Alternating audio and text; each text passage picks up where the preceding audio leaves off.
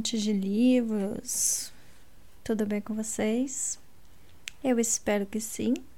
Aqui quem fala é a Flor, sejam todos muito bem-vindos ao canal Ouvindo Livros. Antes de mais nada, você que está aqui no Spotify, por gentileza, me dê uma estrelinha, não importa se é uma ou cinco, para que o canal continue a divulgação por aqui.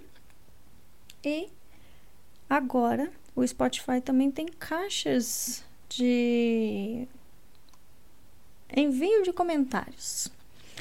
Se você for embaixo deste áudio aqui agora, você vai ver uma caixa ali é, de digitação onde você vai poder deixar comentários sobre o que vocês acharam do capítulo, dos episódios, do livro e também me deixar a par do que vocês estão gostando ou não das leituras. Então, deixa seu comentário aí para mim ler, para me ver o que, que vocês estão achando de cada capítulo, de cada batalha, porque aqui daqui para frente é só batalha. É, e assim eu consigo, assim eu consigo me comunicar melhor com vocês, porque tem gente aqui que ainda não me segue no Instagram que é aquele que eu sempre falo, arroba ouvindo livros, onde vocês conseguem ter uma interação melhor comigo. Mas se você não quer me seguir no canal, no, no Instagram, pode comentar aqui que eu vou ler com o maior prazer. Eu só não vou conseguir responder, mas eu vou ler. Ah, bom, eu ainda não estou de volta 100% ao canal, né? Ainda tá tô com muita coisa para resolver na minha vida pessoal aí, então é, as leituras vão continuar atrasando, tá, gente? Por enquanto. Tem muita coisa, eu vou ter que mover um processo para vocês terem ideia, e, enfim, tem muita coisa acontecendo aqui. E eu realmente não tô com tempo nem com cabeça para ler. Eu tô fazendo as gravações porque são livros que eu já li. Mas para vocês terem uma ideia, eu era uma leitora assídua, eu tenho um Kindle é, eu lia três a quatro livros por mês, dependendo do tamanho do livro. E eu não tô lendo nada. Nada, nada, nada. Não tô lendo nada. O máximo que eu tô fazendo é gravação. Então, é, me perdoando aí, que devagarzinho, à medida que eu for consertando as coisas aqui, é, eu vou voltando, tá bom? E hoje nós temos aí o Grisha Verso né? Ruína em Ascensão, nós estamos com mais alguns capítulos agora para ler. Acho que eu vou conseguir ler uns dois capítulos, porque a leitura é bem grande. É... E nós estamos indo para o arco final do livro. A Lina aparentemente tomou suas decisões, né? Entre suas obrigações e o seu desejo pessoal, ela optou pela obrigação, né?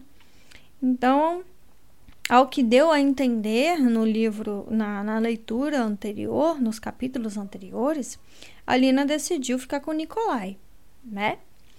É... E esse foi assim do, do andar do andar da situação até agora a maior decisão que ela tomou que ela estava muito em dúvida do que fazer nesse sentido. E é, a maior decisão que ela tomou aí até agora em meios políticos foi essa em, em fazer essa união aí entre os grichos que é a quem ela, ela representa né e os humanos que é quem o Nicolai representa. Então, haverá aí a união desses dois mundos em Ravka. E nós temos também uma estranha atração por Darkling ainda, que é ali nascente. É, ainda não é muito explicado, muito bem explicado, mas ao que a gente consegue entender, a, os poderes de ambos, né, a luz e a escuridão, elas se atraem, né? Então, o, o, a história, o livro dá a entender que, por ambos serem uma representação bruta desse poder, o Darkling como a escuridão e a Alina como a luz, a atração dos dois é inevitável, né? Então ambos são atraídos um pelo outro. Não é descrito como uma paixão ou como um romance ou um amor, mas sim uma atração quase que meio obrigatória entre os dois, né? E isso não vai mudar, independente do que aconteça. É o que o livro vem trazendo para nós. Então, é, vamos ver aqui a partir do capítulo 11 agora o que vai acontecer na história de Alina. Como eu disse, nós estamos indo para o arco final do livro. Então, nós temos que ir atrás da, do pássaro de fogo, né? É, Mali está se preparando para ir atrás do pássaro de fogo e é, a Lina está indo para é, eu não lembro o nome, mas para uma cidade é Ketterdam, né? Ela está indo para Ketterdam para conseguir aliados com o príncipe Nikolai. Então, vamos à leitura aqui. Já temos seis minutos de áudio. Vamos começar a leitura aqui, né? Capítulo 11 na manhã seguinte, encontrei Nicolai no terraço leste, fazendo leituras climáticas. A equipe de Mali planejava partir em menos de uma hora e só aguardavam a autorização para ir. Eu ergui meu capuz. Não estava realmente nevando, mas alguns flocos tinham caído nas minhas bochechas e cabelo. Como estão as coisas? Perguntei, passando um copo de chá a Nicolai. Hum, nada mal, ele respondeu. As rajadas são leves e a pressão está se mantendo estável. Talvez eles passem por dificuldades ao cruzar as montanhas, mas não deve ser nada que o caravão não possa lidar.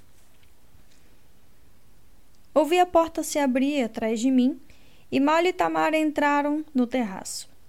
Eles estavam vestidos com roupas de camponeses, chapéus de pele e casacos de lã robusto. Temos permissão para ir? Perguntou Tamar. Ela tentava parecer calma, mas eu podia ouvir a animação mal controlada em sua voz. Atrás dela, vi Nádia com o rosto pressionado contra o vidro, esperando o veredito. Nicolai assentiu. Vocês estão liberados. O sorriso de Tamar era radiante. Ela assentiu de modo contido, então se virou para Nádia e lhe deu o sinal. Nádia gritou em comemoração e começou algo entre uma convulsão e uma dança. Nicolai riu. Se ao menos ela tivesse mostrado um pouquinho de entusiasmo. Cuide-se, falei enquanto abraçava Tamar. Cuide de Nicolai por mim, ela respondeu. Então sussurrou. E nós deixamos a renda azul cobalto no seu baú vista hoje à noite. Eu revirei os olhos e a dispensei com um aceno. Sabia que veria todos em uma semana, mas estava surpresa com a saudade que sentiria. Houve uma pausa embaraçosa quando encarei Mali. Seus olhos azuis vibravam na luz cinzenta da manhã. Senti uma pontada na cicatriz no meu ombro. Boa viagem, Mui Soverini. Ele se curvou. Eu sabia o que era esperado, mas o abracei mesmo assim. Por um momento ele apenas ficou lá, então seus braços se fecharam em volta de mim. Boa viagem, Alina. Ele sussurrou perto do meu cabelo e se afastou rapidamente. Tomaremos o nosso rumo assim que o Martim Pescador retornar. Espero vê-los todos seguros e inteiros dentro de uma semana, disse Nicolai. E com alguns ossos poderosos de pássaros na bagagem. Malia assentiu. Fique com os santos, Moitsarevich. Nicolai e ele se cumprimentaram com um aperto de mão. Boa sorte, Eretsev. Encontre o pássaro de fogo, então tudo isso terminará e você será bem recompensado. Uma fazenda em Undova, um dacha perto da cidade, o que você quiser. Eu não preciso de nada disso. Apenas. Ele soltou a mão de Nicolai e afastou o olhar. Merecê-la. Mali se apressou de volta para o zodíaco, com Tamar atrás dele. Através do vidro, eu ouvi falando com Nádia e Rachel. Bem, disse Nicolai. Pelo menos ele aprendeu a sair em grande estilo. Eu ignorei a dor em minha garganta e disse: Quanto tempo levaremos para chegar em Ketterdam? Dois ou três dias, dependendo do clima e de nossos aeros. Iremos para o norte, então sobrevoaremos o Mar Real. É mais seguro do que viajar por Ravka. E como ela é? Ketterdam? Bom, é... ele jamais terminou a frase. Um borrão sombrio cruzou meu campo de visão e Nicolai desapareceu. Fiquei olhando para o lugar onde ele havia estado, então gritei quando senti garras nos meus ombros e meus pés erguidos do chão. Eu vi Mali correndo de volta pela porta do terraço, Tamar logo atrás. Ele saltou, cruzando a distância que nos separava, agarrou-me pela cintura e me puxou para baixo. Eu girei, braços movendo-se em um arco, enviando uma lâmina de luz flamejante através do Nietzschevoia que tinha me segurado. A sombra ondulou e explodiu. Eu caí no terraço desajeitada, derrubando Mali, sangrando onde as garras do monstro haviam perfurado a minha pele.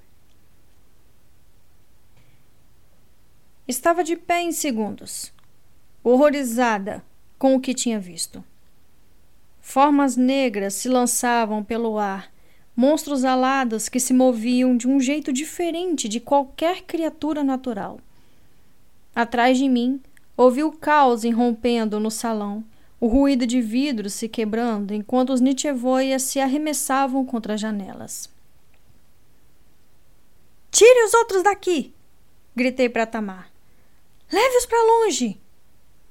Não podemos deixá-la eu não irei perdê-los também. Vai! Mali gritou para ela.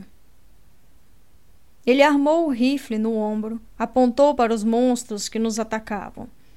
Eu disparei o corte, mas estavam se movendo tão depressa que não conseguia mirar nele. Estiquei o pescoço procurando Nicolai no céu. Meu coração estava disparado. Onde estava o Darkling? Se seus monstros estavam aqui, então ele devia estar por perto. O Darkling surgiu acima de nós. Suas criaturas se moviam em volta dele como um manto vivo, asas batendo, o ar em uma onda negra agitada, mudando de forma, mantendo-o no alto seus corpos deslizavam, separados e juntos, absorvendo as balas da arma de Mali. Pelos santos, disse Mali. Como foi que ele nos encontrou? A resposta veio rapidamente. Eu vi uma forma vermelha suspensa entre dois Nietzschevoia as garras negras enfiadas profundamente no corpo de seu prisioneiro.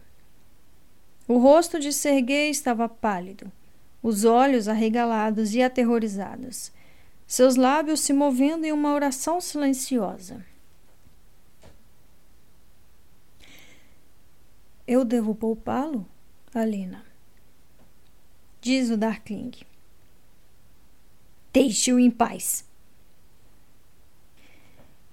ele entregou ao primeiro oprichnik que conseguiu encontrar.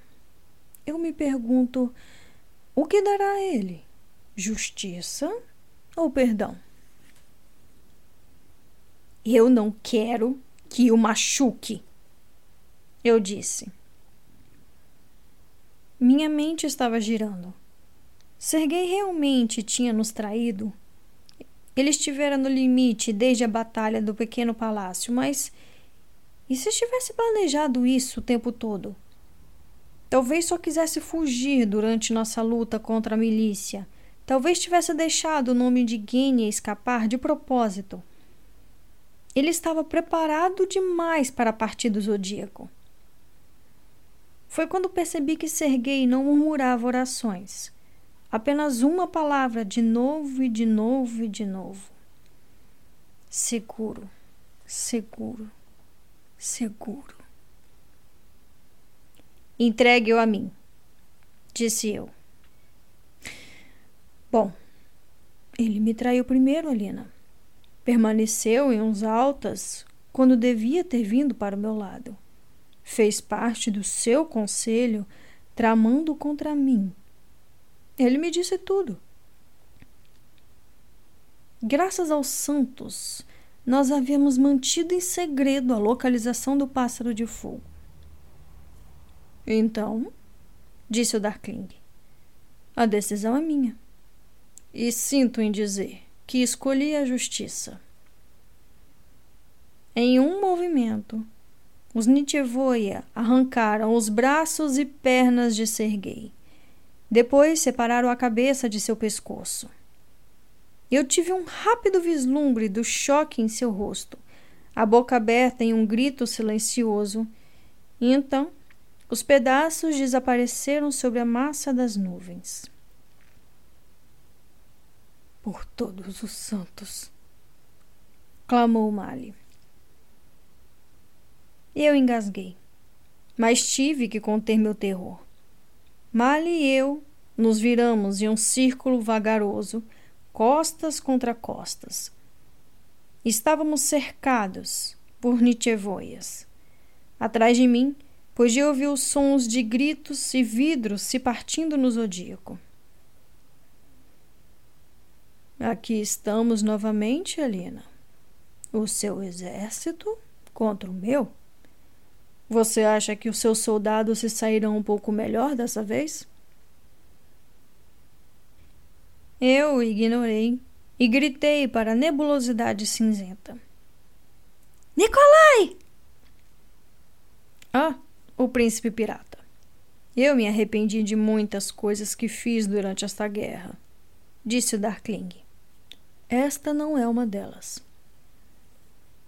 Um soldado de sombras mergulhou. Apavorada, eu o vi suspender Nicolai, que se debatia em seus braços. O resto de coragem que eu possuía evaporou. Não aguentaria ver Nicolai esquartejado. Por favor. As palavras saíram de mim sem dignidade ou constrangimento. Por favor, Darkling. Para. O Darkling ergueu a mão. Eu cobri a boca com os dedos, minhas pernas já se dobrando. Mas o Nitchevoia não atacou Nikolai. Ele o jogou sobre o terraço. Seu corpo atingiu a pedra com um baque nauseante e rolou até parar. Alina, não! Mali tentou me segurar, mas me libertei e corri até onde Nicolai se encontrava, ajoelhando-me ao seu lado. Ele gemeu. Seu casaco estava despedaçado onde as garras das criaturas tinham se firmado. Ele tentou se apoiar nos cotovelos e sangue escorria de sua boca. Isso foi inesperado, disse ele sem forças. Você está bem? Perguntei. Está tudo bem. Eu aprecio seu otimismo. Percebi um movimento com um canto do olho e vi duas manchas de sombras deslizarem livres das mãos do Darkling. Elas avançaram sobre a beira da sacada, ondulando como serpentes, seguindo diretamente para nós. Ergui a mão e lancei o corte, destruindo um lado do terraço, mas fui lenta demais. As sombras deslizaram velozmente pela pedra e saltaram para dentro da boca de Nicolai. Seus olhos se arregalaram Ele puxou o ar surpreso, sugando o que quer que o Darkling tivesse liberado em seus pulmões. Nós nos encaramos em choque. O que. O, o que foi isso? Ele sufocou. E eu. Ele tossiu, estremeceu. Então, seus dedos voaram para o peito, arrancando o restante de sua camisa. Nós dois olhamos para baixo e vimos sombras se espalhando sobre sua pele em linhas negras frágeis, dividindo-se como veios em mármore. Não, eu lamentei. Não, não. As fendas atravessaram seu estômago, desceram por seus braços.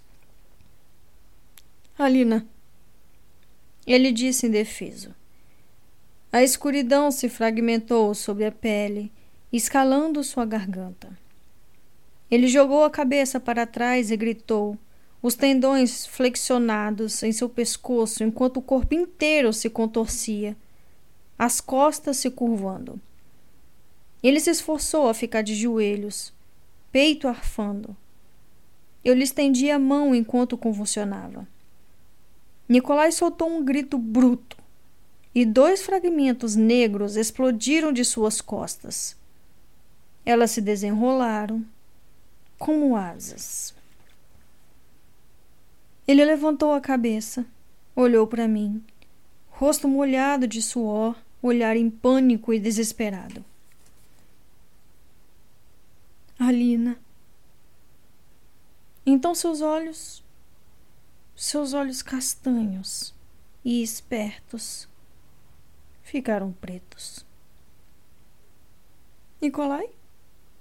Sussurrei. Seus lábios se curvaram para trás, revelando dentes de ônix preto. Ele havia formado presas. Ele rosnou e eu cambaleei para trás, sua mandíbula se fechando a dois centímetros de mim. Com fome? perguntou Darkling. Quero saber qual dos seus amigos você comerá primeiro. Eu ergui as mãos, relutante em usar meu poder. Não queria machucá-lo. Nicolai, implorei. Não faça isso. Fique comigo. Seu rosto se contorceu de dor. Ele estava ali, lutando contra si mesmo enfrentando o apetite que havia se apoderado dele. Suas mãos se curvaram. Não, suas garras. Ele uivou, e o som que brotou dele foi um violento, um grito estridente completamente inumano. As asas bateram no ar enquanto ele se erguia do terraço, monstruoso, mas ainda bonito. De alguma forma, ainda sendo Nicolai. Ele olhou para as veias negras percorrendo seu torso, para as garras afiadas como lâminas que se projetavam de seus dedos enegressivos. Ergueu as mãos como se implorasse por uma resposta. Nicolai, eu disse. Ele se virou no ar, se afastando e subindo veloz como se pudesse de alguma forma superar a vontade dentro dele. Suas asas negras carregando-o cada vez mais alto enquanto passava pelas Nitevoia. Ele olhou uma vez para trás e, mesmo daquela distância, senti sua angústia e confusão. Então ele partiu, uma partícula negra no céu cinzento, e eu permaneci, tremendo lá embaixo. Em algum momento, disse o Darkling, ele vai ter que se alimentar. Eu havia alertado Nicolai sobre a vingança do Darkling, mas nem eu tinha previsto o requinte desse ato, sua crueldade perfeita. Nicolai tinha feito o Darkling de idiota, e agora o Darkling capturara meu príncipe nobre, brilhante e refinado, e o transformara num monstro. A morte teria sido muita generosidade. Um som partiu de mim. Um barulho gutural e animalesco que não reconheci. Ergui as mãos e conjurei o corte, ardendo em dois arcos furiosos. Eles atingiram as formas rodopiantes que cercavam o Darkling, e eu as vi explodir em pedaços somente para que outras assumissem seu lugar. Eu não me importava. Ataquei de novo e de novo. Se eu podia derrubar o topo de uma montanha, certamente meu poder era bom o suficiente para essa batalha. Lute comigo! Eu gritei. Vamos terminar isso! Agora! Aqui, Darkling! Lutar com você, Alina? Não há luta alguma para travar. Ele apontou para os Nintievoia. Enfrente eles. As criaturas monstruosas voaram para baixo, vindo de todas as direções, uma massa negra fervilhante. Ao meu lado, Malha abriu fogo. Eu podia sentir o cheiro de pólvora e o ouvi o tilintar dos cartuchos vazios conforme as balas acertavam o chão. Estava concentrando cada parte do poder que tinha, quase girando meus braços como um catavento, cortando cinco, dez, quinze soldados de sombras por vez. Mas isso não estava funcionando. Eles eram numerosos demais. Então, de repente, eles pararam. Os Nitchevoia pararam no ar. Corpos flácidos, asas se movendo em um ritmo silencioso. Você fez isso? Perguntou Mali. Eu, eu, eu, não. Eu acho que não. O silêncio caiu sobre o terraço. Eu podia ouvir o lamento do vento, os sons da batalha violenta atrás de nós. Abominação! Nós nos viramos. Bagra estava do lado de dentro da porta, sua mão no ombro de Misha. O garoto estava tremendo seus olhos tão arregalados que eu conseguia ver mais o branco do que a íris. Atrás deles, nossos soldados lutavam não só com os Nitchevoia, mas com os Prishnik e os Grishas do próprio Darkling, em seus keftas azuis e vermelhos.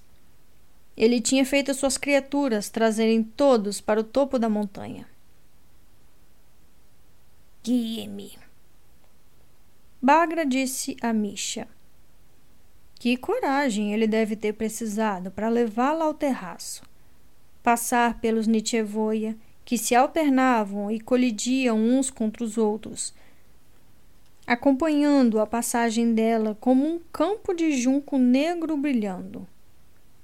Somente aqueles mais próximos do Darkling continuavam se movendo, agarrados ao seu mestre, asas batendo em uníssono. O rosto de Darkling estava pálido. Eu devia saber que a encontraria enclausurada com o inimigo. Volte para dentro, ele ordenou. Meus soldados não irão machucá-la. Bagra o ignorou. Quando eles chegaram ao final do terraço, Misha colocou a mão dela na borda da parede remanescente. Ela se apoiou ali, dando um suspiro quase contente, e cutucou Misha com seu cajado. Vai lá, garoto. Corra para a pequena Santa Magricela. Ele hesitou. Bagra encontrou a bochecha dele e a afagou de um jeito não muito gentil. Vai embora, ela repetiu. Quero falar com meu filho. Misha, disse Mali, E o garoto disparou para junto de nós, se escondendo atrás do casaco de malhe. Os Nietzschevoia não mostraram interesse nele. Sua atenção estava totalmente concentrada em Bagra. O que você quer? perguntou Darkling. E não espere implorar por clemência para esses tolos. Hum, somente conhecer seus monstros, disse ela. Bagra apoiou seu cajado no muro e ergueu os braços. Os Nietzschevoia avançaram, farfalhando e esbarrando uns nos outros. Um esfregou a cabeça na mão dela, como se estivesse farejando. Era curiosidade que eu percebia neles? Ou fome? Ah! Eles me conhecem, essas crianças. Os semelhantes se atraem. Pare com isso, ordenou Darkling. As mãos de Bagra começaram a se encher de escuridão. A visão foi chocante. Eu só a tinha visto conjurar uma vez ela havia escondido seu poder da mesma forma que um dia eu tinha reprimido o meu. Mas a anciã fizera isso pelo bem dos segredos do seu filho. Eu me lembrei do que ele havia dito sobre um Grisha virar seu poder contra si mesmo. Ela compartilhava o sangue do Darkling, seu poder. Ela agiria contra ele agora? Eu não lutarei com você, disse o Darkling. Ora, então me mate. Você sabe que não farei. Ela deu uma risadinha dissimulada, como se estivesse satisfeita com um aluno precoce. Ah, é verdade. É por isso que ainda tenho esperança. Ela virou a cabeça para mim. Garota, disse bruscamente. Seus olhos cegos estavam vazios. Mas naquele momento eu podia jurar que ela me via com clareza. Não me desaponte outra vez. Ela é tão pouco forte o suficiente para lutar contra mim, velha. Pegue seu cajado e eu levarei você de volta ao pequeno palácio. Fui tomada por uma suspeita terrível. Bagra tinha me dado a força para lutar, mas nunca me dissera para fazê-lo. Pedira-me apenas para fugir. Bagra, eu comecei. Minha cabana minha lareira. Ah, isso soa muito agradável, disse ela. Mas eu acho que a escuridão será a mesma onde quer que eu esteja. Você fez por merecer esses olhos, disse ele friamente, mas eu ouvi dor ali. Eu fiz disse ela com um suspiro. Fiz isso e muito mais. Então, sem avisar, ela bateu as mãos. Um trovão ressoou sobre as montanhas e a escuridão se levantou de suas palmas como uma bandeira se desenrolando, girando e ondulando em torno dos Nietzschevoia. Eles gritaram e se agitaram, rodopiando confusos. Saiba que amei você, ela disse ao Darkling. Saiba que isso não foi o suficiente. Em um movimento único, ela se impulsionou para cima da parede, e antes que eu pudesse respirar para gritar, Ela se inclinou para frente e desapareceu sobre o rebordo, arrastando os Nitchevoi atrás dela em novelos emaranhados de escuridão. Eles passaram por nós em uma onda negra estridente que rolou pelo terraço e despencou, atraída pelo poder que ela exalava. Não! O Darkling rugiu. Ele mergulhou atrás dela, as asas de seus soldados batendo com sua fúria. Alina! Agora! Através da turbidez do meu pavor, ouvi as palavras de Malin. Senti ele me puxando pela porta e, de repente, Mali tinha Misha em seus braços e corríamos pelo observatório. Os Nitchevoias passavam por nós, puxados em direção ao terraço pelo rastro de feixes de bagra. Os outros simplesmente paravam confusos enquanto seu mestre se afastava cada vez mais. Fuja. Bagra tinha me dito várias vezes. E agora eu fugia. O chão aquecido estava escorregadio de neve derretida. As janelas enormes do zodíaco tinham sido estilhaçadas e rajadas de vento e neve sopravam pela sala. Vi corpos caídos, áreas de combate. Eu não conseguia pensar direito. Serguei, Nikolai, Bagra, Bagra. Caindo pela névoa, as rochas se erguendo para encontrá-la. Ela gritaria? Fecharia seus olhos cegos? Pequena santa, pequena Marte. Tolia estava correndo em nossa direção. Vi dois Oprichnik partirem para cima dele, espadas empunhadas. Sem perder o ritmo, ele ergueu os punhos e os soldados desabaram, agarrando o próprio peito, sangue escorrendo da boca. Onde estão os outros? gritou Mali assim que emparelhamos com Tolia e descemos correndo pela escadaria. No hangar. Mas estão em desvantagem. Precisamos descer até lá agora. Alguns dos aeros em túnicas azuis do Darkling tinham tentado bloquear a escada. Eles atiraram engradados e mobílias sobre nós com poderosas rajadas de vento.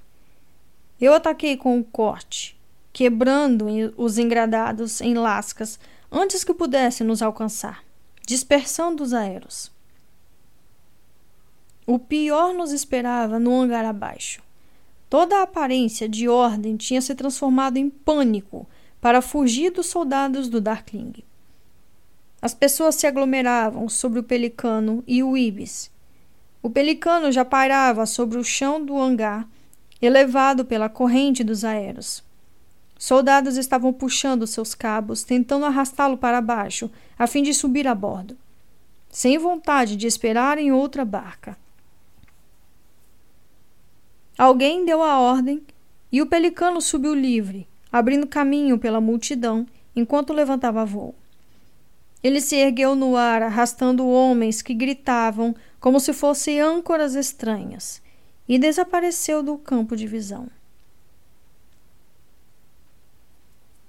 Zoya, Nádia e Rachel estavam encurralados contra um dos cascos do alcaravão usando fogo e vento para tentar manter afastado uma multidão de grixas e oprichnik. Tamara estava no convés e eu fiquei aliviada de ver Nevisk ao lado dela, juntamente com alguns poucos soldados do segundo exército. Mas atrás deles encontrava-se Adrik em uma poça de sangue. O braço dele pendia de seu corpo em um ângulo bizarro. Seu rosto estava branco de choque. Guinness se ajoelhou perto dele, lágrimas escorrendo por seu rosto, enquanto David lhe dava cobertura com um rifle, atirando com sua mira precária na multidão de agressores. Stig não estava em lugar nenhum que eu pudesse vê-lo. Será que ele havia voado no pelicano? Ou simplesmente tinha sido deixado para trás no zodíaco? Stig, disse eu. Não temos tempo, respondeu Mali. Nós forçamos passagens pela multidão. E, com uma ordem gritada de seu irmão, Tamar se posicionou e segurou o timão de Alcaravão. Nós demos cobertura enquanto Zóia e os outros aéreos subiam no convés. Mali cambaleou quando uma bala acertou sua coxa, mas Rachel o segurou puxando-o para dentro. Coloque-nos em movimento! gritou Nesvisk. Ele apontou para os outros soldados e eles se alinharam ao lado da balaustrada do casco, abrindo fogo contra os homens do Darkling. Eu me posicionei ao lado deles, enviando luz brilhante contra a multidão, cegando-os para que não pudessem mirar. Mal e Tolly assumiram suas posições na fileira dos soldados, enquanto Zóia enchia as velas. Mas seu poder não era suficiente. Nádia, nós precisamos de você, disse Tamar. Nádia olhou para cima. Ela havia se ajoelhado ao lado do irmão. Seu rosto estava coberto de lágrimas, mas ela ficou em pé, balançando, e forçou um fluxo de ar nas velas. O alcaravão começou a deslizar adiante sobre os esquis. Nós estamos muito pesados! Gritou Zóia. Nevsky agarrou meu ombro. Sobreviva! disse ele rudemente. Ajude-o! Ele sabia o que havia acontecido com Nikolai? Eu irei, prometi. A outra embarcação. Ele não parou para me ouvir. Nevsky gritou: Pelo segundo exército! Ele saltou sobre a lateral da nave e os outros soldados o seguiram sem hesitação. Eles se jogaram no meio da turba. Tamar gritou uma ordem e saímos em disparada do hangar. O alcaravão mergulhou vertigiosamente da borda. Então as velas entraram em posição e começaram a subir. Eu olhei para trás e captei um último vislumbre de Nevisk rifle no ombro, antes de ser engolido pela multidão. Fim do capítulo 11. Capítulo 12. Nós sacudíamos e vacilávamos. A pequena embarcação balançando precariamente para frente e para trás sobre as velas, enquanto Tamar e a tripulação tentavam controlar o alcaravão. A neve açoitava nossos rostos em rajadas que doíam como ferroadas. E, quando o casco cortou a lateral de um precipício, todo o convés se inclinou, jogando-nos aos tropeços para o ponto de apoio. Nós não tínhamos hidros para nos manter ocultos na névoa. Então, só podíamos torcer para que Bagra tivesse ganhado tempo suficiente para escaparmos das montanhas e do Darkling. Bagra. Meus olhos percorreram o convés. Misha tinha se encolhido na lateral do casco, seus braços curvados sobre a cabeça. Ninguém podia parar para oferecer conforto. Eu me ajoelhei ao lado de Adrik e Genia. Nietzschevoia tinha dado uma mordida enorme no ombro de Adrik. E Genia estava tentando parar o sangramento, mas ela nunca fora treinada como curandeira.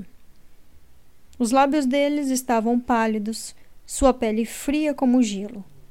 E, enquanto eu observava, os olhos dele começaram a se revirar. Dolha! Eu gritei, tentando não soar em pânico. Nádia se virou, seus olhos arregalados de pavor, e o alcaravão mergulhou. Mantenha-nos firmes, Nádia! Tamar ordenou através da rajada de vento. Tolha, ajude-o. Rachal veio logo atrás de Tolha. Ele tinha um corte profundo nos braços, mas agarrou as cordas e disse: Pronto. Pude ver a silhueta de Ongata contorcendo-se em seu casaco. Tolia estava com a testa franzida. Stig devia estar conosco. Rachel não tinha sido treinado para trabalhar com as cordas. Apenas segure-a firme. Ele advertiu Rachel. Ele olhou para Mali, apoiado no lado oposto do casco, mãos apertadas nas costas, músculos tensionados, enquanto éramos esbofeteados pela neve e pelo vento. Façam! gritou Mali. Ele sangrava pelo ferimento de bala em sua coxa. Eles fizeram a troca. O alcaravão se inclinou, então se endireitou enquanto Rachal soltava um grunhido. Eu consegui! Ele chiou entre os dentes cerrados. Aquilo não foi reconfortante. Tolia saltou para o lado de Adric e começou a trabalhar. Nadia chorava, mas manteve o fluxo de ar estável. Você consegue salvar o braço? Perguntei baixinho. Tolia balançou a cabeça uma vez. Ele era um sangrador, um guerreiro e um assassino, não curandeiro. Eu não posso simplesmente juntar a pele, disse ele. Se fizer isso, ele sangrará internamente. Preciso fechar as artérias. Você pode aquecê-lo? Eu lancei luz sobre Adric e seu tremor diminuiu de leve. Nós seguimos adiante, velas esticadas com a força do vento grixa. Tamar se inclinou no timão, o casaco ondulando atrás dela. Eu soube que havíamos transposto as montanhas quando o alcaravão parou de sacudir. O ar cortou gelado minhas bochechas enquanto ganhávamos velocidade, mas eu mantive a Drica envolto em luz do sol. O tempo pareceu desacelerar. Nenhuma delas queria admitir, mas eu podia ver Nádia e Zóia começando a cansar. Mali Rachel não devia estar tendo muito sucesso também. Precisamos pousar, disse eu. E onde estamos? perguntou Rachel. Seu topete de cabelo vermelho repousava baixo em sua cabeça, ensopado pela neve. Achava-o imprevisível, talvez um pouco perigoso, mas lá estava ele, ensanguentado, cansado e trabalhando com as cordas por horas sem reclamar. Tamar consultou seus mapas. Bom, acabamos de passar por permafrost. Se continuarmos para o sul, em breve sobreviveremos áreas mais populosas. Podemos tentar encontrar árvores para nos cobrir. Estamos muito perto de Chernast, respondeu Mali. Rachal ajustou sua pegada. Isso faz diferença. Se voarmos durante o dia, seremos avistados. Nós poderíamos subir mais, sugeriu Gênia. Nádia balançou a cabeça.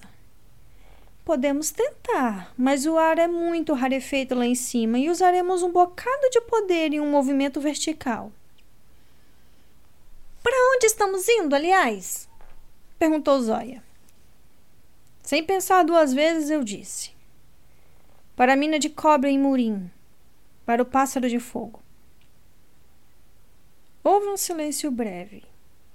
Então Rachel disse o que eu sabia que muitos deles deveriam estar pensando. Nós poderíamos fugir? Cada vez que enfrentamos os monstros, alguns de nós morremos. Poderíamos levar essa embarcação a qualquer lugar. Cash, Novizen. Nem pensar, murmurou Mali. Esse é meu lar disse Zóia. Não serei expulsa daqui. E quanto a Adric? Perguntou Nádia, sua voz um pouco rouca. Ele perdeu muito sangue, disse Tolia. Tudo o que posso fazer é manter o coração dele estável. Tentar dar a ele tempo para recuperar. Ele precisa de um curandeiro de verdade. Se o Darkling nos encontrar, um curandeiro não fará nenhum bem a ele, disse Zóia. Eu passei a mão nos olhos, tentando pensar. Adric podia se estabilizar.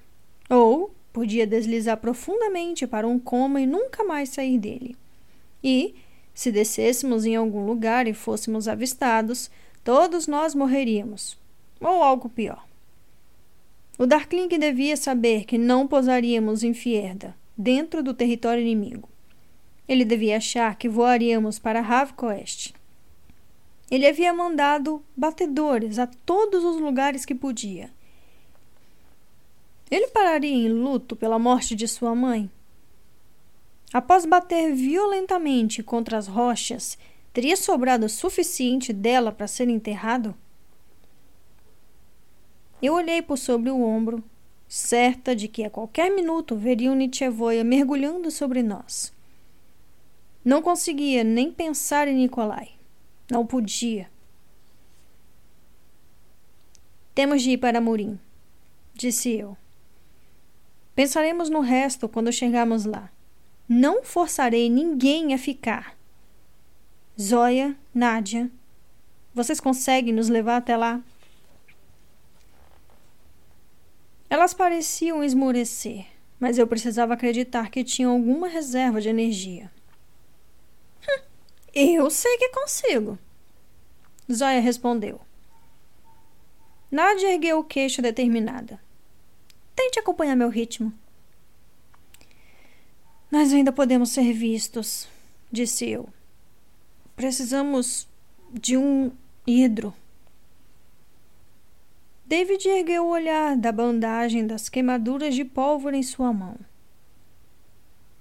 E, e se você tentasse curvar a luz? Eu franzi as testas.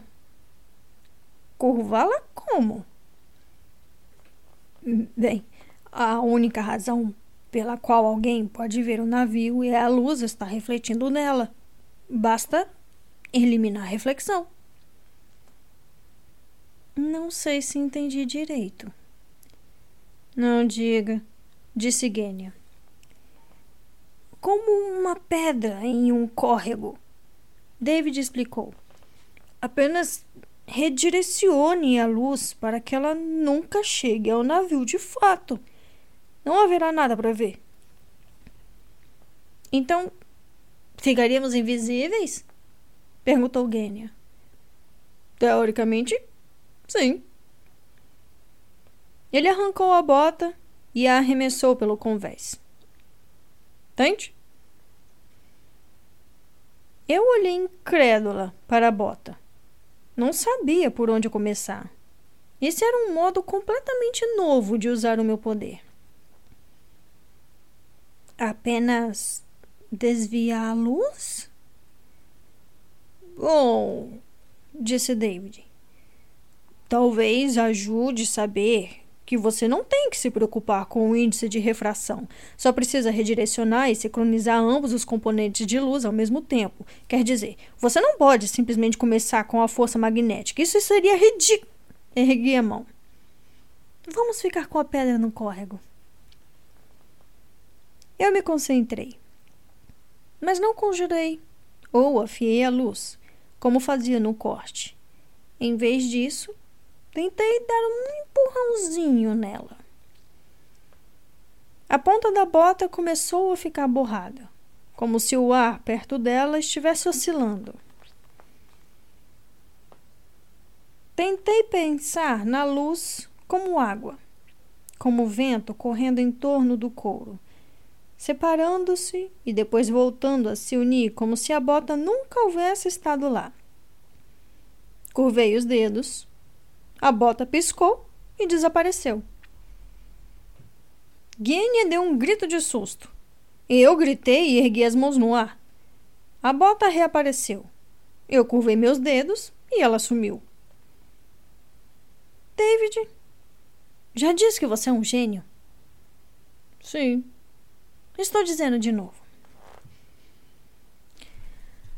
Como a embarcação era maior e estava em movimento, Manter a curva da luz ao nosso redor foi mais difícil do que um desafio. Mas eu só precisava me preocupar com a luz refletindo para fora da base do casco. E, depois de algumas tentativas, me senti confortável mantendo o desvio constante. Se alguém estivesse de pé em um campo, olhando para cima, poderia ver algo apagado, um borrão, um clarão de luz. Mas não veria uma embarcação alada em movimento pelo céu da tarde. Assim, esperávamos pelo menos. Isso me lembrou de algo que tinha visto Darkling fazer quando ele me puxou pelo salão do baile à luz de velas, usando seu poder para nos tornar praticamente invisíveis. Mais uma vez, um truque que ele havia dominado muito tempo antes de mim.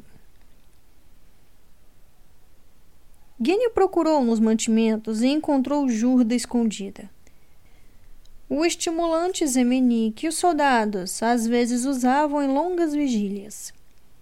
Aquilo me deixou nervosa e um pouco enjoada, mas não havia outra maneira de nos manter alertas e concentrados. A ajuda precisava ser mastigada.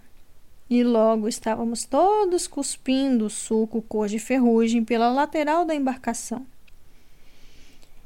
Se isso manchar os meus dentes de laranja, disse Zóia. Irá, interrompeu Gênia. Mas prometo voltar a deixar seus dentes mais brancos do que estavam antes. Talvez até conserte esses incisivos estranhos que você tem. Não há nada de errado com os meus dentes. Ah, de jeito nenhum, disse Gênia tranquilizadora. Você é a morsa mais bonita que conheço. Só estou surpresa de que nunca tenha cerrado seu lábio inferior. Fique longe de mim, artesã! Zóia resmungou. Ou arrancarei seu outro olho. Mas, quando anoiteceu, Zóia não tinha mais energia para brigar. Ela e Nádia estavam totalmente concentradas em nos manter flutuando.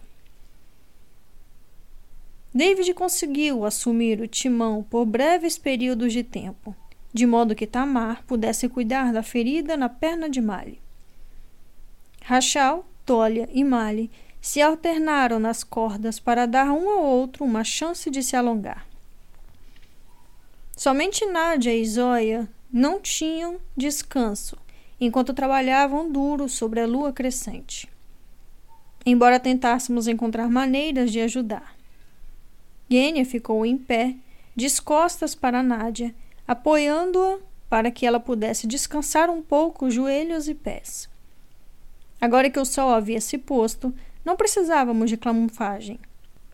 Então, por quase uma hora, apoiei os braços de Zoya enquanto ela conjurava. Isso é ridículo. Ela reclamou, seus músculos tremendo sobre minhas palmas.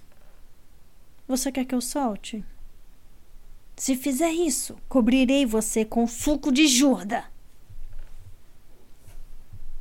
Eu estava ansiosa para ter algo para fazer. A embarcação estava muito calma e eu podia sentir os pesadelos do dia esperando para me cercar. Misha não havia se movido do lugar, curvado junto ao casco. Ele estava segurando a espada de madeira que Mali tinha encontrado para ele. Minha garganta se apertou quando percebi que ele a tinha levado ao terraço, quando Bagra fez com que a escoltasse até os Nitchevoia. Eu pesquei um pedaço de biscoito nos mantimentos e levei para ele. Está com fome? Perguntei. Ele balançou a cabeça. Vai tentar comer alguma coisa, afinal? Outra sacudida de cabeça. Eu me sentei ao lado dele, incerta do que dizer. Lembrei-me de sentar assim com Serguei na sala da cisterna, procurando as palavras para confortá-lo e falhando. Será que ele já vinha maquinando me manipulando? Seu medo certamente tinha parecido real. Mas Misha não me lembrava apenas de ser gay. Ele era cada criança cujos parentes foram à guerra. Ele era cada menino e menina de Keramzin. Ele era Bagra, implorando pela atenção do pai. Ele era o Darkling, aprendendo sobre a solidão no colo de sua mãe. Foi isso que Ravka criou. Criou órfãos, criou miséria. Nenhuma terra, nenhuma vida, apenas um uniforme e uma arma. Nikolai havia acreditado em algo melhor. Eu respirei fundo, tremendo. Precisava encontrar um modo de desligar minha mente. Se pensasse em Nikolai, desmoronaria. Ou em Bagra, ou no corpo despedaçado de Sergei, ou em Stig deixado para trás, ou mesmo no Darkling. O olhar em seu rosto enquanto sua mãe desaparecia sobre as nuvens. Como ele podia ser tão cruel e continuar tão humano? A noite avançou enquanto uma rávica adormecida passava abaixo de nós. Eu contei as estrelas, cuidei de Adric, cochilei, passeei entre a tripulação oferecendo goles de água e ramos de flores secas de jurda. Quando alguém perguntava de Nicolai ou Bagra, eu contava os fatos da batalha de maneira mais breve possível. Queria minha mente em silêncio. Tentei torná-lo um campo vazio, branco como a neve, sem rastros. Em algum momento, perto da amanhecer, assumi meu lugar na balaustrada e comecei a redirecionar a luz para camuflar o navio. Foi quando Adrique murmurou em seu sono. Nádia girou a cabeça de repente o alcaravão balançou. Foco! gritou Zóia. Mas ela estava sorrindo. Todos estávamos prontos para nos agarrar ao menor fiapo de esperança.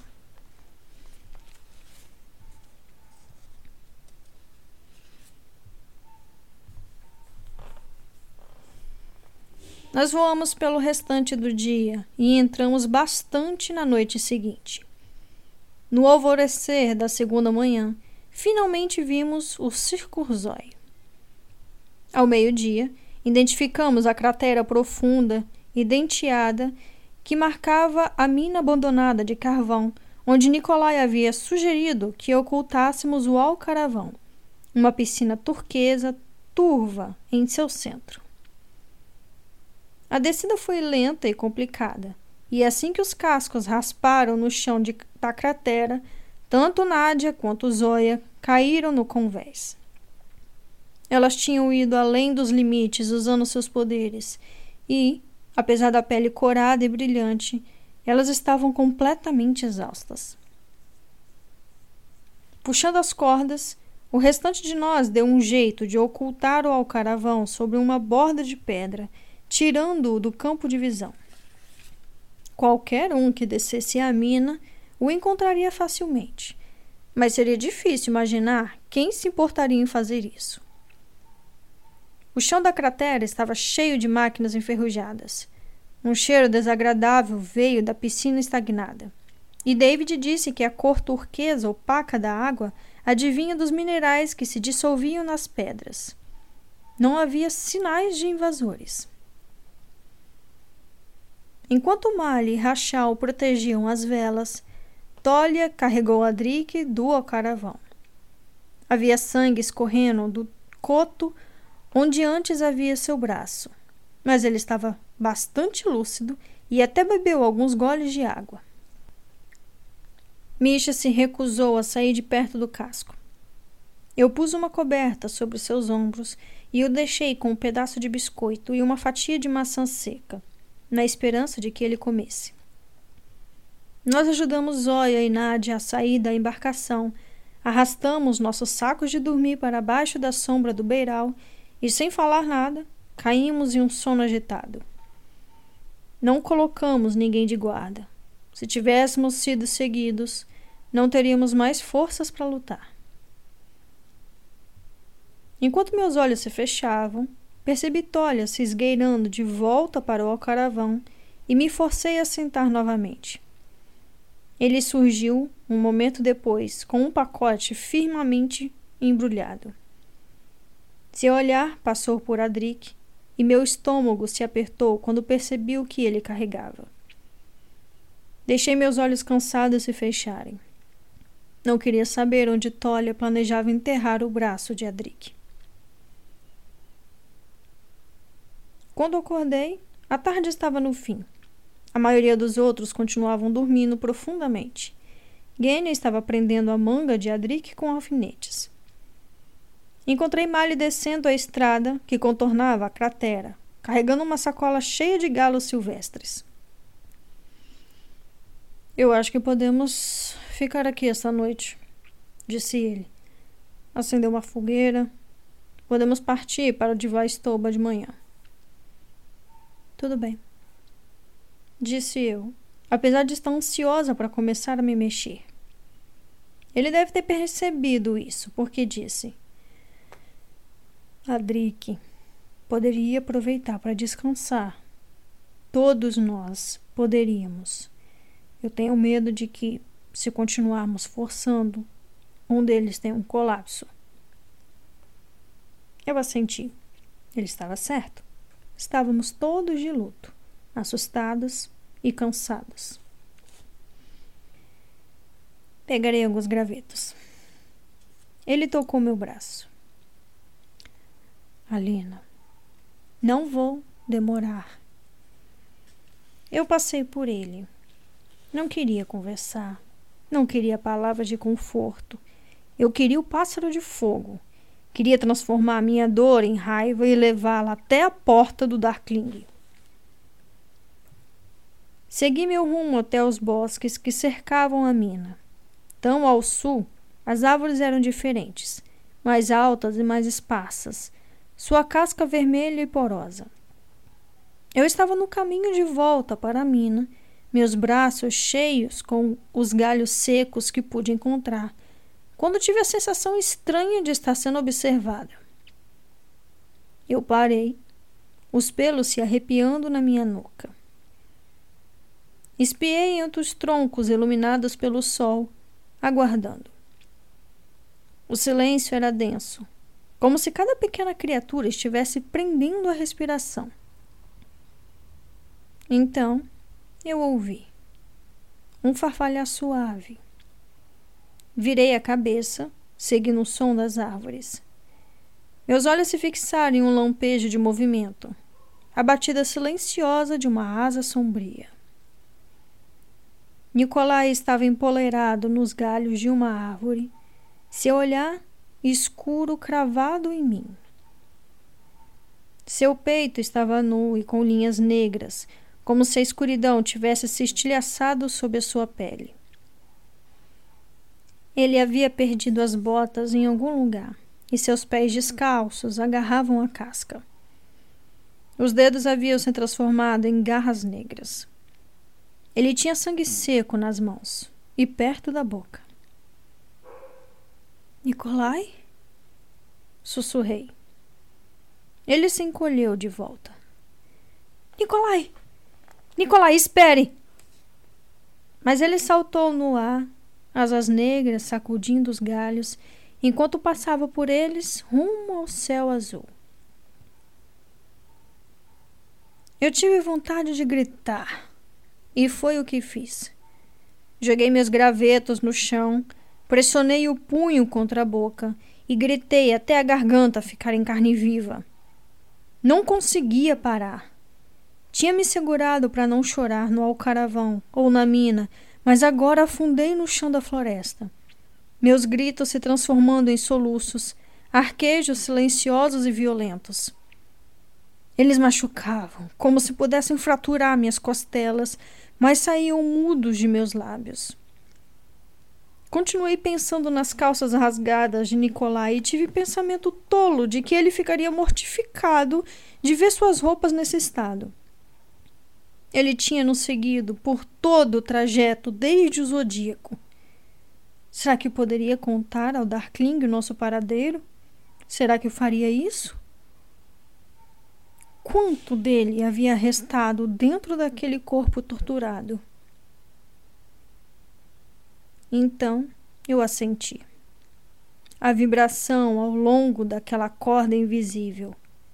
Afastei-me dela. Não iria até o Darkling agora. Não voltaria a ele nunca mais. Mas, ainda assim, eu sabia que, onde quer que estivesse, ele estava sofrendo.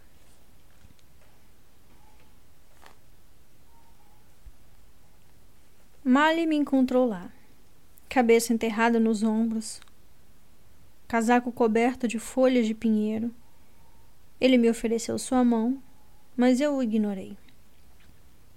Estou bem, disse eu, embora nada pudesse ser menos verdade do que isso. Está escurecendo. Você não devia ficar aqui fora sozinha. Eu sou a conjuradora do sol. Só fica escuro quando eu digo que fica. Ele se abaixou na minha frente e esperou que eu o olhasse nos olhos. Não os afaste, Helena. Eles precisam passar pelo luto com você. Eu não tenho nada para falar. Então deixe-os falar. Eu não tinha consolo ou incentivo para oferecer. Não queria compartilhar essa dor. Não queria que vissem quanto estava assustada. Mas forcei-me a levantar e esfreguei as folhas do meu casaco. Deixei Malho me levar de volta à mina. Quando terminamos de descer pelo caminho até o chão da cratera, estava completamente escuro e os outros seguravam lanternas sobre o beiral. Tiraram um tempo para vocês, não foi? disse Zóia. Precisávamos congelar enquanto os dois brincavam ao redor do bosque? Não havia por que esconder meu rosto manchado de lágrimas. Então apenas disse: é que eu precisava dar uma boa chorada. Eu me preparei para um insulto, mas ela apenas disse: Da próxima vez, me convide. Eu poderia aproveitar também. Mali largou os gravetos que eu havia reunido na fogueira, que alguém havia armado, e eu arranquei a ongata do ombro de Rachel. Ela soltou um chiado breve, mas não me importei.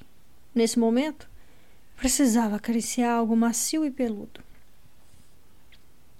Eles já haviam limpado e espetado os animais que Mali havia caçado, e, prontamente, apesar da minha tristeza e preocupação, o cheiro da carne me fez salivar.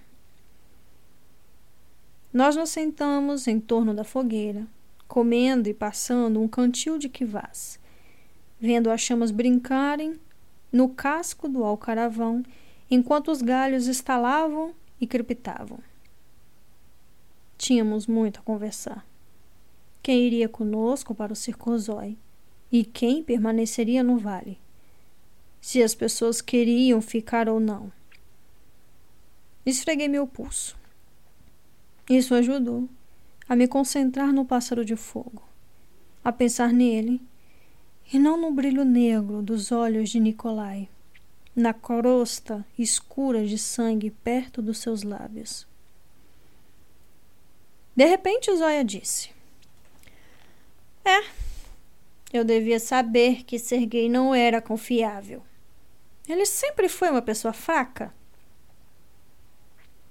Aquilo pareceu injusto, mas deixei passar. O gata nunca gostou dele. Rachel adicionou. Gênia colocou um galho na fogueira. Vocês acham que ele estava planejando isso o tempo todo? Eu tenho me perguntado, admiti. Eu achei que ele ficaria melhor depois que saíssemos da Catedral Branca e dos túneis, mas ele parecia pior. Mas ansioso. Pode ter sido por qualquer motivo, disse Tamar. O desabamento, o ataque da milícia, o ronco de Tolia. Tolia jogou uma pedrinha nela e disse: Os homens de Nicolai deviam tê-lo vigiado mais de perto. Ou eu nunca deveria ter deixado ele partir. Talvez a minha culpa pelo que havia acontecido com Marie tivesse nublado meu julgamento. Talvez a tristeza. Talvez a tristeza o estivesse nublando agora e houvesse mais traições por vir. Os Nietzschevoia realmente destroçaram ele? Perguntou Nádia. Eu olhei para Misha. Em algum ponto, ele havia descido do alcaravão. Agora dormia ao lado de Mali, ainda agarrado à sua espada de madeira.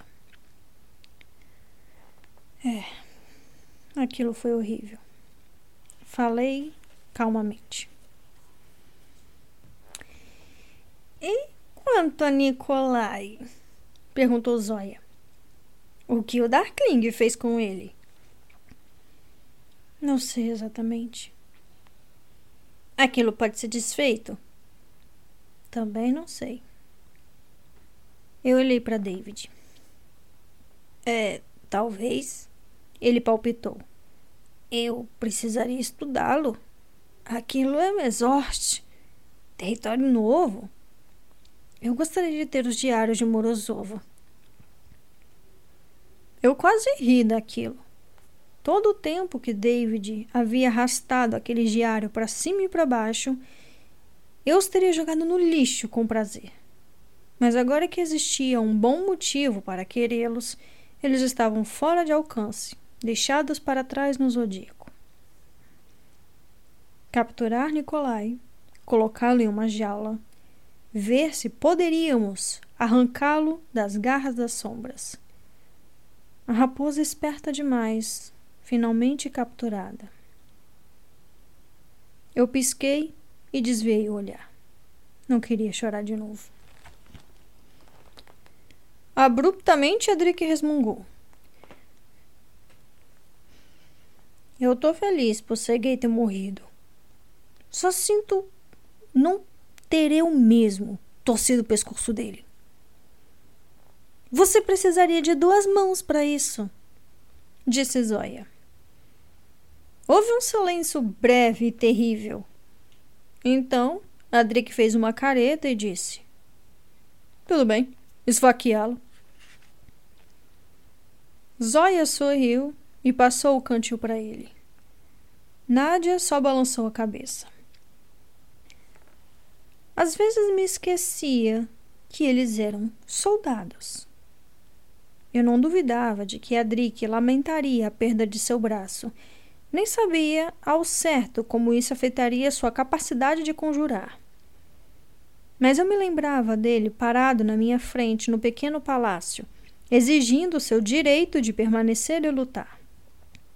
Ele era mais forte do que eu jamais seria. Pensei em Botkin, meu antigo professor, empurrando-me para correr mais um quilômetro, para levar outro soco Lembrei-me das palavras que ele havia falado para mim tanto tempo atrás. O aço é conquistado. Adrique havia conquistado aquele aço, e Nádia também. Ela tinha provado seu valor novamente em nosso voo desde Eubgen. Uma parte de mim se perguntava o que Tamar via nela. Mas Nádia tinha estado em algumas das piores lutas do pequeno palácio. Tinha perdido sua melhor amiga e a vida que conhecia desde sempre. Ainda assim, não desmoronou como Sergei, nem escolheu a vida no subsolo como Maxim. Passando por tudo isso, ela havia permanecido firme. Quando Adrique devolveu o cantil, Zóia deu um belo gole e disse: vocês sabem o que Bagra me disse na minha primeira aula com ela? A Eros baixou a voz para imitar o tom grosso e gutural de Bagra. O rosto bonito, uma pena que tem um cérebro de mingau. Rachal bufou.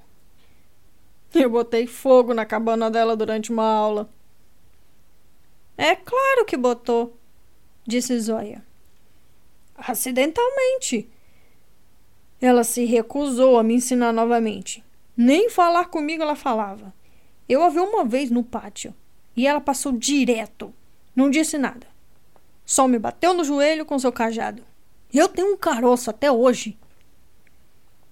Ele suspendeu a barra da calça e, é claro, lá estava o calombo visível sob a pele. Isso não é nada, disse Nádia, suas bochechas enrubescendo quando todos nós nos viramos para prestar atenção nela. Eu tive um tipo de bloqueio e não conseguia conjurar por um tempo. Ela me colocou numa sala e soltou uma colmeia de abelhas. O quê? Eu chiei. Não foram apenas as abelhas que me chocaram. Eu tinha lutado por meses para conseguir conjurar no pequeno palácio e Bagra nunca tinha mencionado outros grixas com bloqueios. O que você fez? Tamar perguntou incrédula. Dei um jeito de conjurar uma corrente e enviá-las pela chaminé, mas tomei tantas ferroadas que parecia que estava com catapora de fogo. Nunca estive tão feliz por não ser um grisha, disse Mali sacudindo a cabeça. Zóia ergueu seu cantil.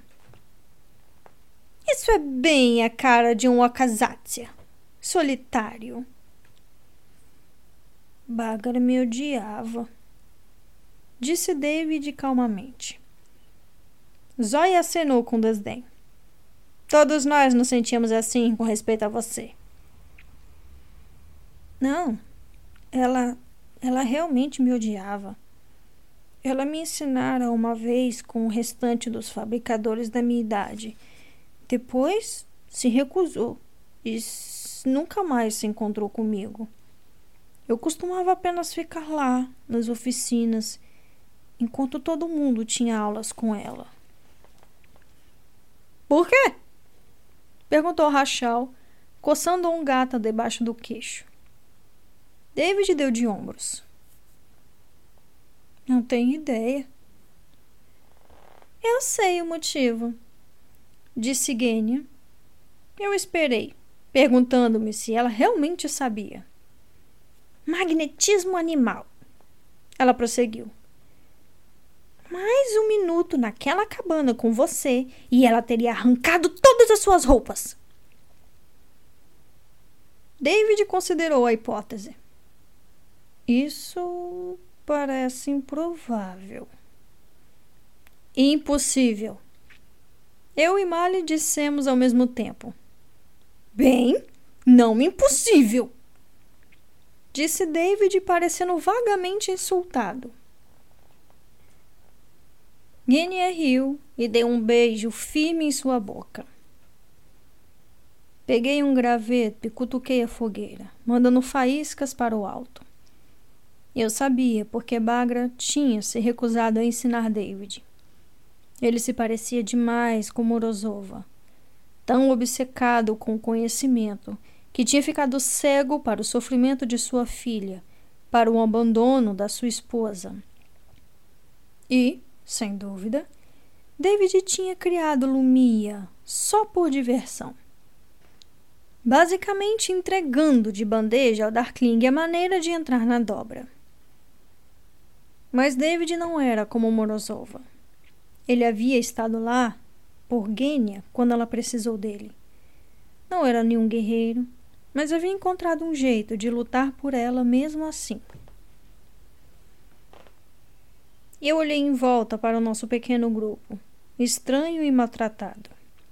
Para Drick sem um braço, fitando Zóia com um olhar apaixonado. Para Rachel e Tolia, observando o Mali desenhar a nossa rota na poeira. Vi o sorriso de Gênia, suas cicatrizes esticando enquanto David gesticulava freneticamente, tentando explicar a Nádia sua ideia de um braço de bronze. E Nádia o ignorando, passando seus dedos pelos cachos escuros do cabelo de Tamar. Nenhum deles era acomodado, indolente ou ingênuo. Eram como eu, cultivando feridas e mágoas escondidas, todos quebrados de maneiras diferentes. Nós não nos completávamos muito bem.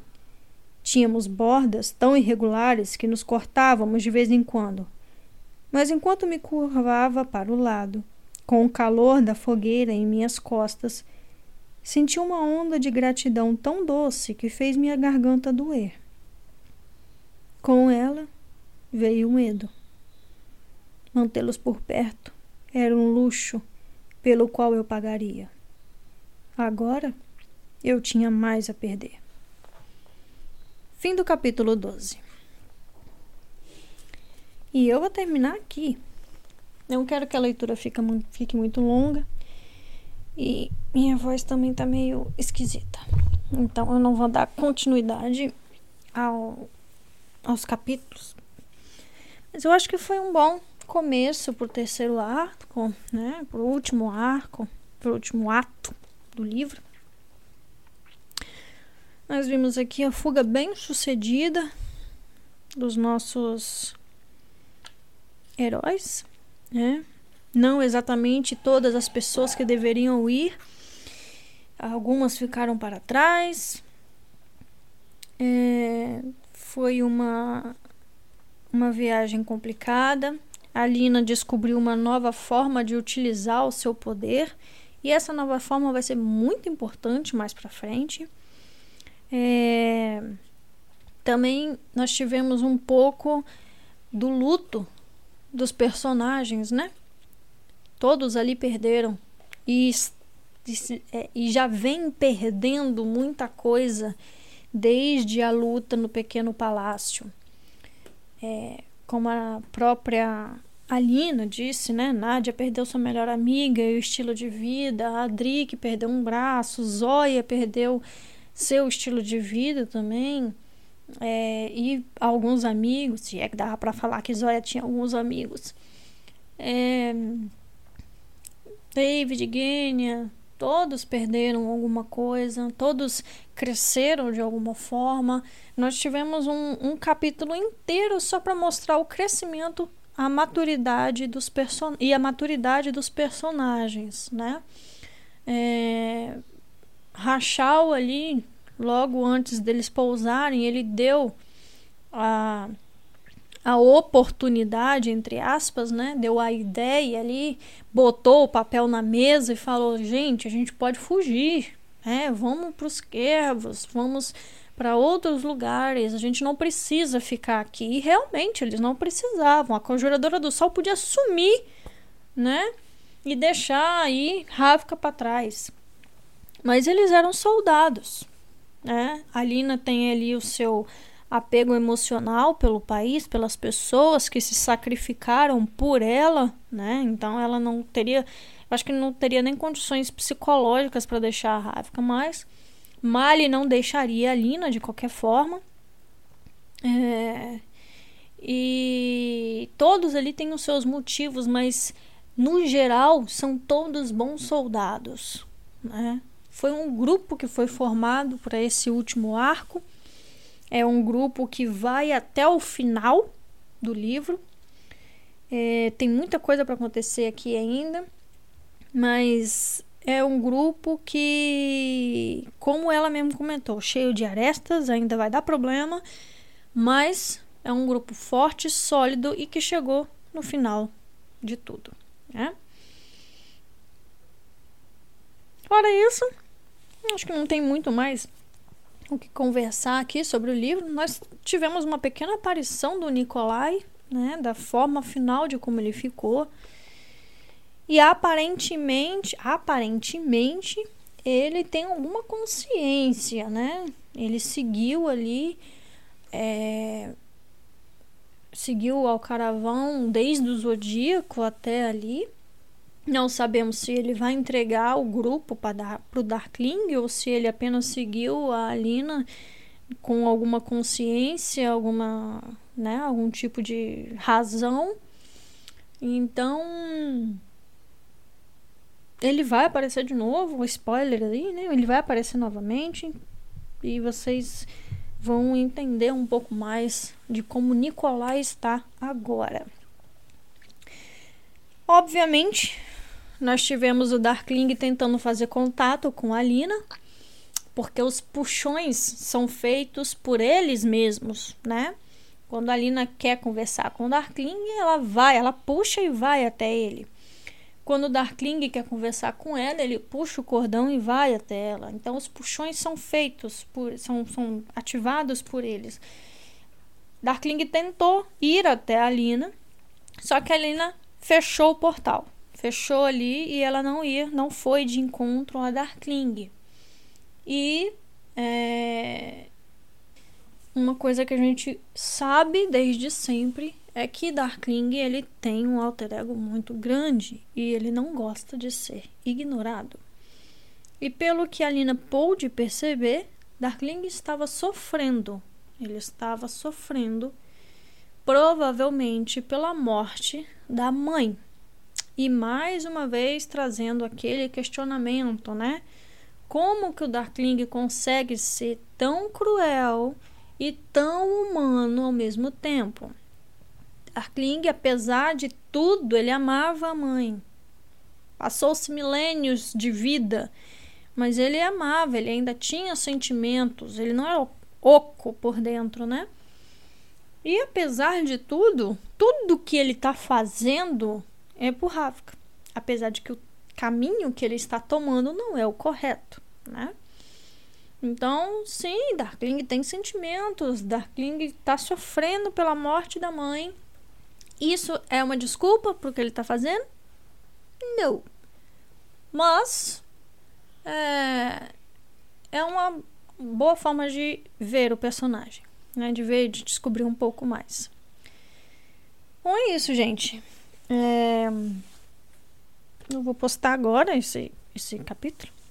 Já tá dando 50 minutos aqui, só esse capítulo.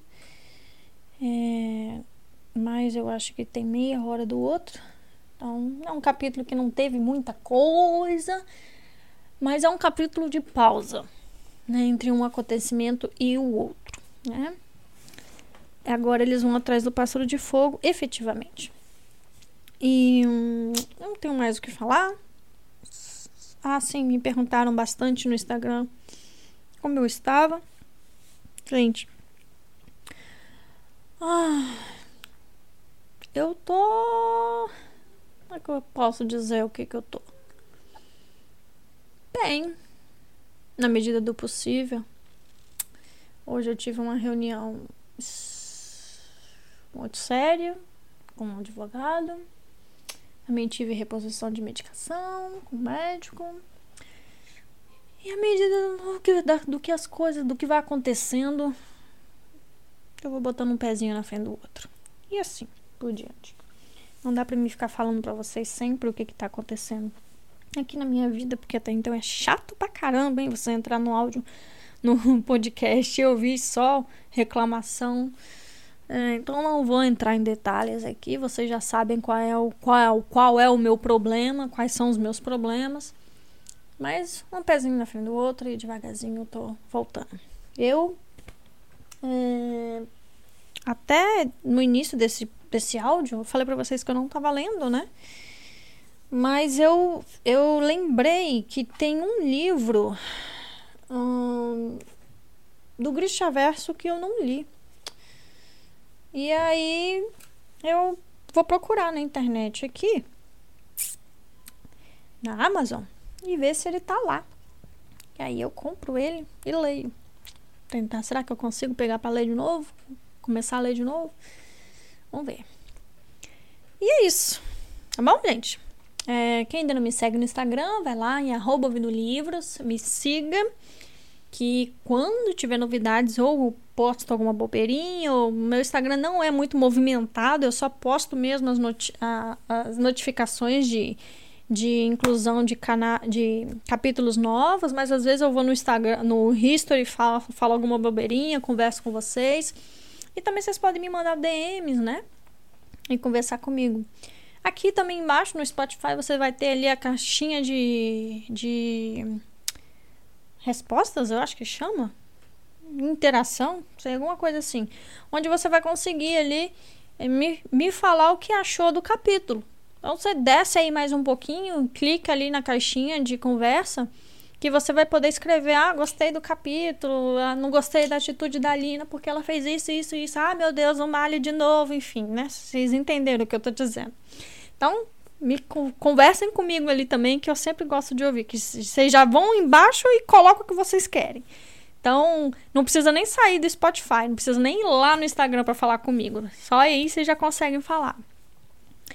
E se você ainda não me segue aqui no Spotify, dá uma estrelinha e me segue. Beleza? É isso. Ah, sim. Um, quem quiser ajudar financeiramente o canal, é, a chave Pix está lá no Instagram, tá? E eu acho que eu vou botar aqui também no, na, na, descrição aqui, tá? Que vocês me pediram, então foi feito o, o, o Pix lá e quem quiser, quem se sentir confortável quiser e querer ajudar o canal, eu agradeço. E é isso. Não tenho mais nada que falar. E sejam muito bem-vindos ao canal Ouvindo Livros. Um beijo, até a próxima e tchau!